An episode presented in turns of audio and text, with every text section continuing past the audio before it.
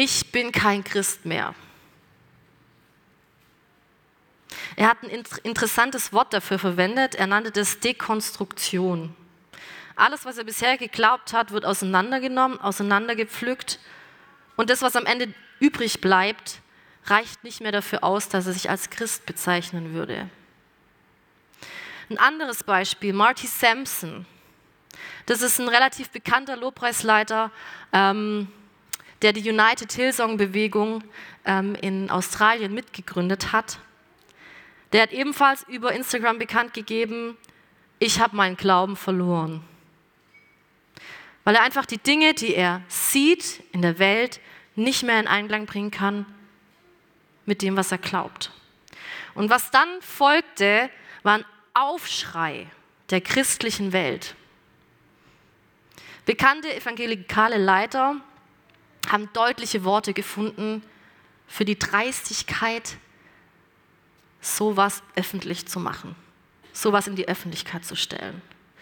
Knallharte Kommentare wurden da abgelassen. Krasseste Hashtags kreiert.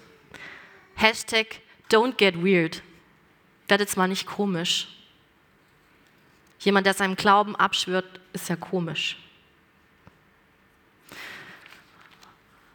Und ich dachte mir nur so, okay, die haben das jetzt öffentlich gemacht, aber diese Fragen, die sich Marty Sampson stellt und ähm, Joshua Harris, die sind mir nicht fremd. Die Fragen nach dem Leid auf der Welt. Die Fragen nach widersprüchlichen Aussagen in der Bibel. Die Frage nach Machtmissbrauch in der Kirche. Die sind mir nicht fremd. Und ich bin froh, dass ich ähm, in einer Gemeinde bin, in der ich Fragen stellen darf. Ich bin froh, dass ich in einer Gemeinde lebe, in der Zweifel in Ordnung sind, in der ich das auch äußern darf. Weil ich glaube, das macht uns nahbarer, ich glaube, das macht uns echter und ich glaube, das macht uns auch barmherziger mit anderen. Aber bei allem Verständnis habe ich einen tiefen Wunsch. Ich will am Ende nicht die komplette Des Dekonstruktion, sondern ich will glauben. Ich habe einen unendlichen Durst nach Glauben, der mich trägt, der uns als Gemeinde trägt. Ich habe Durst nach einem Glauben, der da, wo unsere menschliche, menschlichen Antworten aufhören, eine göttliche Zuversicht beginnt. Ich habe Durst nach einem Glauben, der Hoffnung hat für die Welt, der glaubt, dass Dinge noch besser werden können. Ein Glauben, der Leben spendet, der anderen Mut macht und die Kraft hat, auf andere überzuschwappen. Das ist eigentlich der Grund, warum ich hier in die Kirche komme. Die Frage, die mich also umtreibt, wie kann ich echt sein, Fragen zulassen und auf der anderen Seite wie kann mein Glaube trotzdem wachsen, fest werden und so viel Kraft haben, dass er auf andere überschwappt? Das Gute ist, Jesus kennt mich und er kennt meine Sehnsucht und meinen Durst. Und er kennt auch meine Fragen, mit denen ich konfrontiert bin. Und auf meiner Suche bei diesem Thema bin ich auf eine Bibelstelle gestoßen aus Johannes 7, 37 bis 39 und die würde ich euch gerne vorlesen. Am letzten Tag des Festes, dem großen Tag, stellte sich Jesus hin und rief, wer Durst hat, komme zu mir und ertrinke. Wer an mich glaubt, wie die Schrift sagt, aus seinem Inneren werden Ströme von lebendigem Wasser fließen. Damit meinte er den Geist, den alle empfangen sollten, die an ihn glauben. Denn der Geist war noch nicht gegeben, weil Jesus noch nicht verherrlicht war.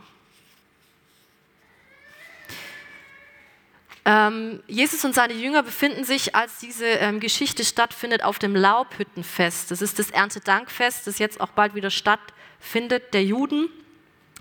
Dort wird zum einen gedankt für die Ernte, für die Olivenernte und die Weinernte. Und zum anderen wird daran erinnert, dass die Juden in Laubhütten gewohnt haben, deswegen Laubhüttenfest, ähm, als sie durch die Wüste gezogen sind und dass Gott sie dort mit Manna und Wasser versorgt hat. Dieses Fest geht sieben Tage und am letzten Tag, am siebten Tag dieses Festes, gab es zur Zeit Jesu eine sogenannte Wasserschöpfzeremonie. Da haben Priester aus einem Teich Wasser geschöpft und dann mit großem Klimbim und Gloria dieses Wasser Stufen hinaufgetragen und auf jeder Stufe hat man angehalten und hat ein Horn geblasen und hat gesungen. Ähm, und am Ende hat man dann dieses Wasser in, ähm, in Gefäße gefüllt, die dort am Altar standen. Und an diesem siebten Tag ergreift Jesus das Wort. Und ich habe den Eindruck, wenn Jesus die Möglichkeit hat, über Durst und über Wasser zu sprechen, dann macht er das auch. Er sagt, wer Durst hat, der komme zu mir und trinke. Wenn du dieses unbändige Verlangen nach etwas hast, das bleibt, nach was Lebensspendenem, nach was, was durch die Wüste trägt, denn das war, daran haben sie erinnert, bin ich deine erste Adresse. Nicht mehr und nicht weniger. Keine Zeremonie, keine Religion, keine Kirche der Welt. Darf ich das sagen? Ich bin's. Weg vom Trubel, vom Tamtam, vom Hornblasen, von den Riten hin zu mir. Ich bin es, ich stehe hier, komm zu mir, sagt Jesus. Das ist alles, was du brauchst. Und er sagt weiter, wer an mich glaubt, aus seinem Inneren werden Ströme des lebendigen Wassers fließen. Hier steht für das Verb Glauben im Griechischen das Wort Pistoio und es bedeutet jemandem oder etwas Glauben schenken, einer Person Glauben schenken. Er sagt, wenn du dann schon mal bei mir bist, dann schenk mir doch ein bisschen Vertrauen. Mir als Person. Schenk mir dein Vertrauen. Wenn ich mir so diese ähm, globale Kirche angucke und ähm, manchmal fast Bauchschmerzen kriege, wenn ich dann solche Kommentare lese, wie wirklich geistliche Führer über andere Christen schreiben, die ihren Glauben gerade nicht so leben können, wie sie es normalerweise leben. Oder wenn es mir auf der anderen Seite Angst macht, dass Leute, die lange geglaubt haben, lange irgendwie auch für Jesus geworben haben, plötzlich nicht mehr glauben können. Das macht ja auch was mit mir. Wenn mir manchmal Rituale in der Kirche fremd geworden sind, dann hilft mir dieser Ruf in mein Gedankenwirrwarr, wer Durst hat, der komme zu mir. In all deinen Fragen und den Gegensätzen, denen du ausgesetzt bist, da bin ich.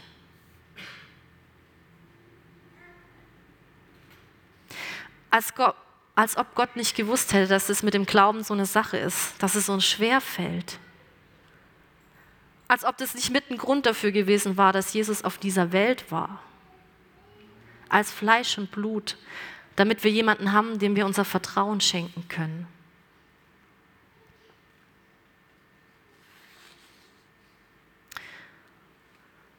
Und daraus folgt ein lebendiger Automatismus, wie es hier im Text steht. Aus seinem Inneren fließen Ströme des lebendigen Wassers. Da ist was, was Leben stiftet.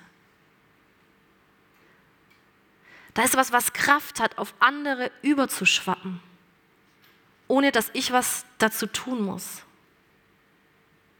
aus seinem Inneren. In echt steht hier aus seinem Bauch. Bauch ist immer Sitz des Lebens, Sitz der Gefühle, Sitz des Geistes im Judentum. Aus deinem Bauch kommt was raus, das ist echt. Das ist natürlich.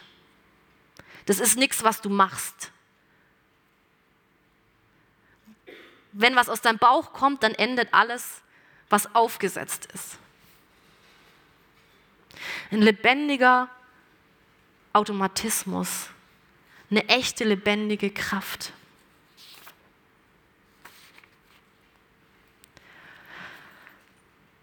Jetzt ist es aber nur so, dass Jesus ja seit 2000 Jahren ähm, in den Himmel aufgefahren ist und wir ihn ja nicht mehr so als Fleisch und Blut uns gegenüber haben.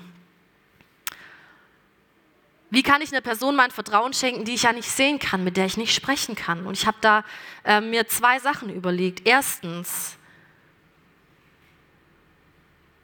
mach ihn zum Thema. Wenn wir heutzutage uns äh, überlegen, wenn wir eine neue Waschmaschine kaufen wollen, ähm, was für eine wir kaufen, dann kaufen wir ja nicht irgendeine, sondern ähm, dann googeln wir erstmal und gucken, äh, was sagen denn die anderen über die Waschmaschinen. Wer, welcher Waschmaschine kann ich mein Vertrauen schenken? Ich würde nicht einfach irgendeine kaufen. Ich glaube, wir brauchen die Geschichten über Jesus. Wir brauchen die Geschichten von uns gegenseitig, dass wir uns gegenseitig erzählen, was wir mit Jesus erlebt haben, was er in unserem Leben gemacht hat.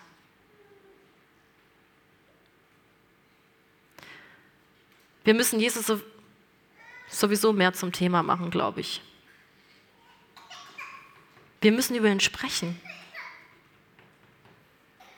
Wir brauchen die Geschichten aus unserer Bibel, weil nirgends anders sehen wir, wie Jesus gelebt hat. Dort waren Menschen mit Jesus unterwegs, die ihn kennen, die ihn erlebt haben. Und wenn man genau reinliest, dann sieht man auch, was er für sie bedeutet hat.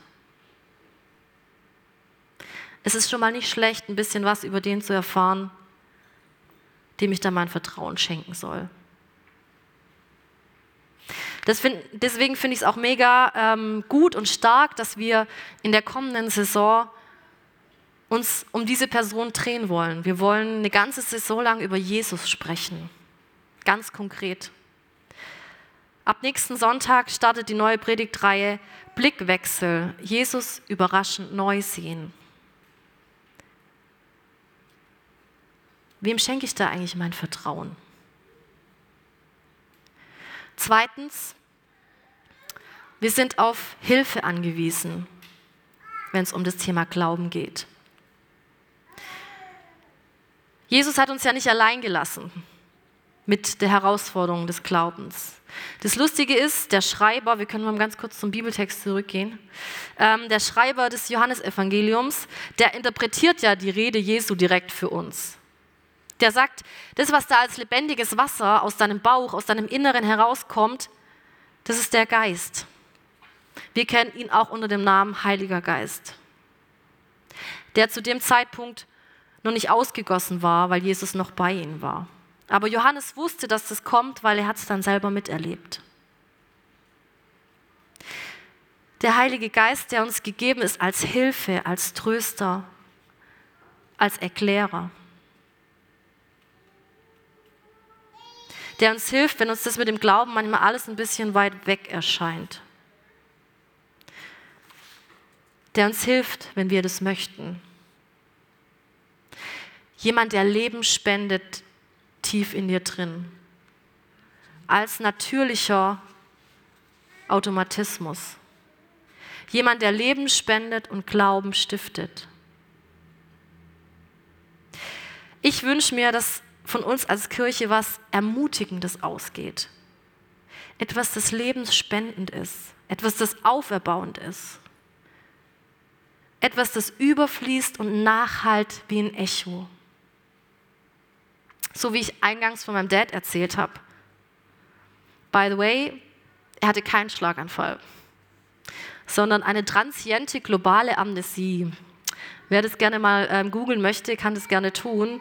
Ähm, Fakt ist nur, dass die Leute nach 24 Stunden kompletter Verwirrtheit wieder komplett normal sind.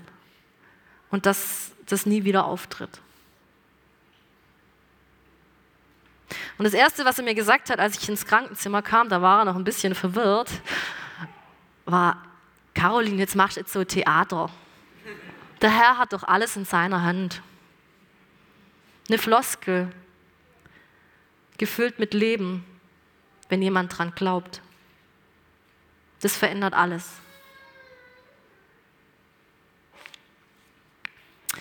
Jesus sagt, komm zu mir mit all deinen Zweifeln, mit deinen Fragen.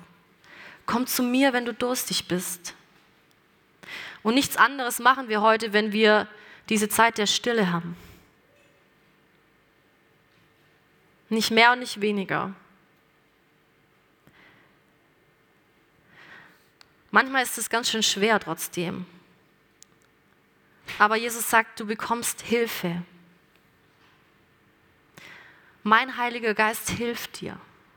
Du musst es nicht in dir selber kreieren, weil dann ist es unecht. Das, was aus deinem Bauch rauskommt, ist was Echtes, was was Kraft hat, was natürlich ist. Die Einladung steht, vertrau mir, sagt Jesus. Amen.